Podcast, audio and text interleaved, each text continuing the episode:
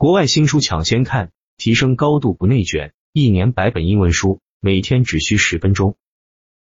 第四章第二协议，第二个约定，不要入戏太深。还记得有一次，家人或朋友不理解你的思维方式，你为此感到多么受伤或愤怒吗？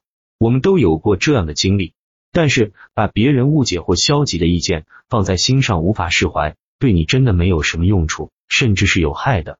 重要的是要记住。人们对你持有的意见，只涉及他们对你的个人印象，他们对你的看法并不是真正的你。如果你在看一部关于你自己的电影，是你自编自导的，后来又看了一部关于你母亲的电影，是他自编自导的，他们不会有太多的相似之处。尽管所有的角色都会是一样的，包括你和你的母亲，但他们会以电影制作者所看到的方式被描绘出来。这是因为你以某种方式看待自己。而这将在你的电影中体现出来。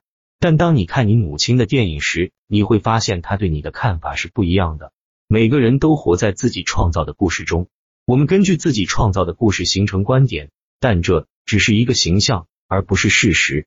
重要的是要记住，他人对你的意见是建立在他们个人认知的基础上的，而他们的这些认知往往与你自己的认知不一致。为了解放自己，你必须同意停止。把别人的意见当作个人意见，无论你的父母、朋友或同事对你的看法或评价，都不是关于真实的你。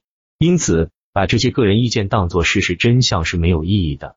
当你不再担心别人对你的看法时，你就会更自由的去做任何你想做的事情，因为你现在对他人的评判已经有免疫力了。